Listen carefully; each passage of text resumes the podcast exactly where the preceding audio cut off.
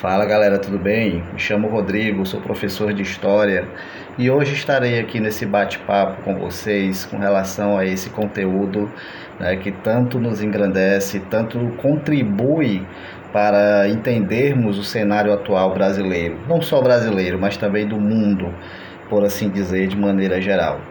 Gostaria de agradecer a oportunidade né, me dada pelo professor Ítalo Sempre que posso, estou acompanhando os podcasts e os materiais de vocês. Um excelente trabalho, muito prazeroso estar aqui. E sem mais delongas, vamos lá, né? Bater um papo muito legal, muito bacana acerca desse conteúdo. O conteúdo trata de monarquia, de liberalismo, de iluminismo. Mas o que seria cada termo desse? Ou esses termos se complementam em apenas um conteúdo? Podemos dizer que sim. Né? Começamos fazendo um aparato do que foi a monarquia na Europa. A monarquia nada mais foi do que um período onde a Europa vivia, né, enxertada, digamos assim, né, assolada pelas mãos, através das mãos de apenas um único governante.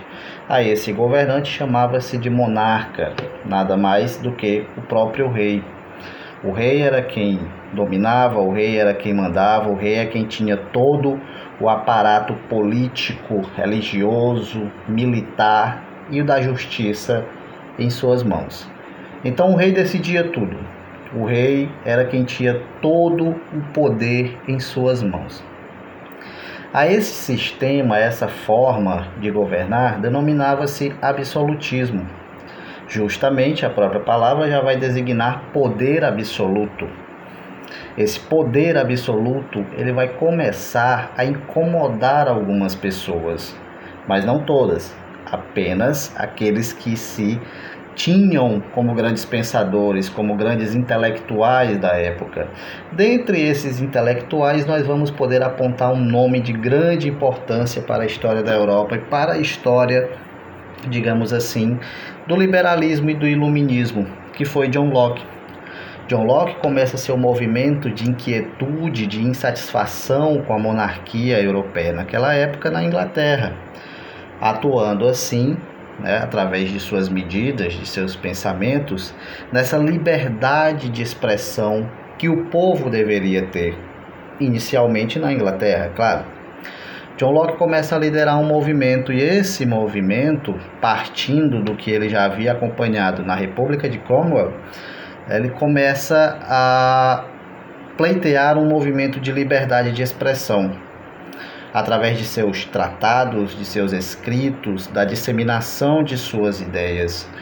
E essas ideias vão acabar contribuindo para o nascimento do movimento iluminista, que mais precisamente vai nascer na França, é interessante percebermos que o iluminismo nada mais é do que um movimento filosófico, intelectual, liderado por uma classe de intelectuais franceses, ingleses, dentre outros países, que vai começar a partir de encontros, encontros esses localizados principalmente nos cafés franceses, que é uma marca europeia, aquelas reuniões em cafés, é o que hoje nós temos no Brasil, aliás, tínhamos, porque essa pandemia não nos permite mais tal ação, mas aqueles encontros, aquelas, aquelas conversas de fim de tarde, isso acontecia bastante na França de meados do século XVIII, onde os intelectuais vão se encontrar, vão discutir seus ideais, seus pensamentos, e assim esse novo movimento vai nascendo, a esse movimento chama-se de movimento iluminista. O que seria esse movimento iluminista? O clareamento das ideias, a liberdade de expressão, a liberdade religiosa. Mas mais do que isso, começam a surgir alguns questionamentos. E dentre esses questionamentos nós temos alguns importantes. São eles: por que apenas um homem é incumbido de governar o povo. Por que tal ação é aceita? Porque o povo não faz nada. O que está acontecendo? Por que o mundo passa por essas transformações? Então eram questionamentos desse tipo que faziam com que os homens intelectuais daquela época se questionassem e ao mesmo tempo buscassem respostas. Lembrando que tratamos de intelectuais porque nem toda a sociedade da época era letrada, nem toda a sociedade da época sabia ler, tinha o um entendimento da ciência, da filosofia, da matemática, enfim, de todos esses conhecimentos que vão acarretar na construção do iluminismo.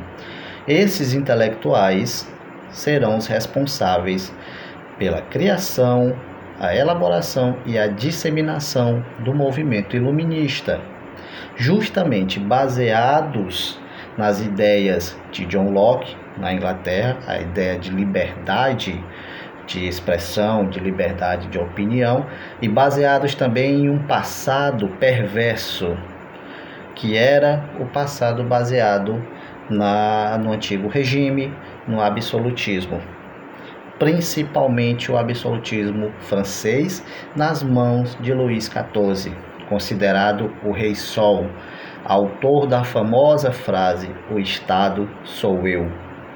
Então, Luís XIV serviu de base para o que a Europa não queria que acontecesse e se disseminasse por todo o continente e pelo mundo. De fato, o movimento iluminista surge como uma reação a isso, mas infelizmente o absolutismo, todo esse antigo regime, já havia ganhado espaço no mundo todo, inclusive aqui na América.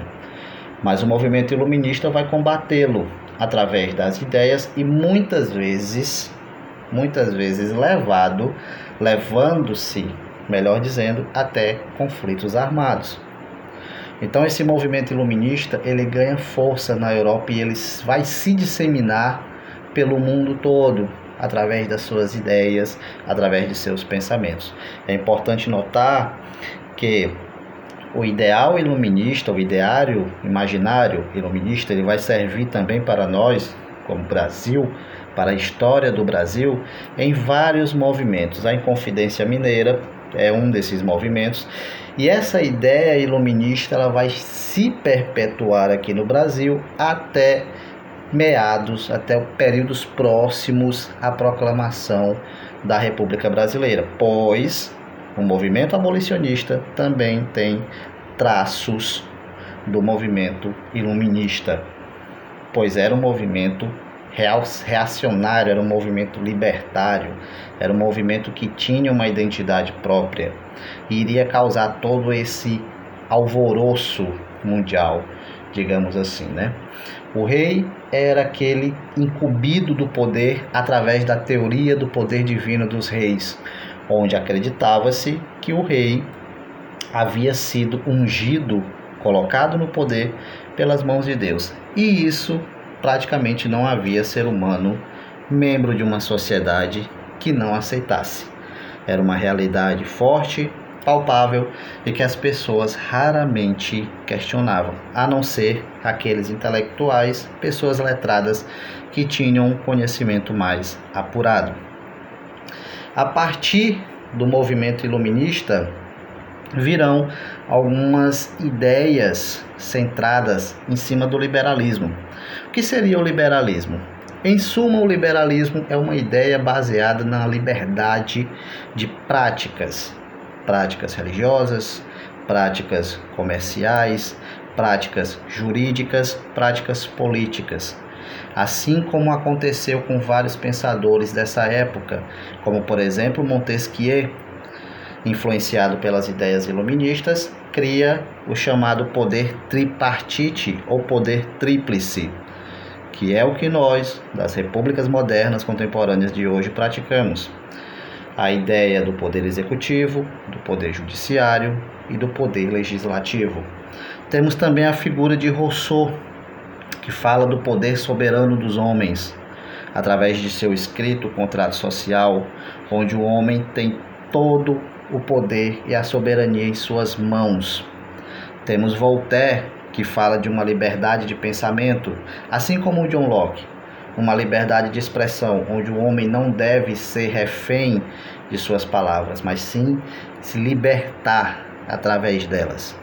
E Adam Smith, que não menos importante, é o grande precursor do, é, do liberalismo é, econômico, que vai pregar a liberdade comercial e com essa liberdade comercial, ou seja, as relações de países para países, estados soberanos, essas relações elas vão gerar grandes melhorias para a nação, como as inovações tecnológicas, a inovação econômica, o aumento de mercados. Então esse liberalismo, todo esse sistema liberalista, ele vai ser idealizado por vários pensadores, por vários filósofos, que terão a grande contribuição, suas grandes contribuições marcadas, palpadas em cima do movimento iluminista. Então, por base, é esse o movimento iluminista, é esse o movimento liberalista e a monarquia que vai acabar, de uma certa forma, gerando todo esse movimento. Eu espero que vocês tenham entendido mais uma vez agradeço a oportunidade dada pelo professor Ítalo. Gosto muito do projeto, sempre que posso estou acompanhando. Contem comigo, estou à disposição e um grande abraço a todos vocês.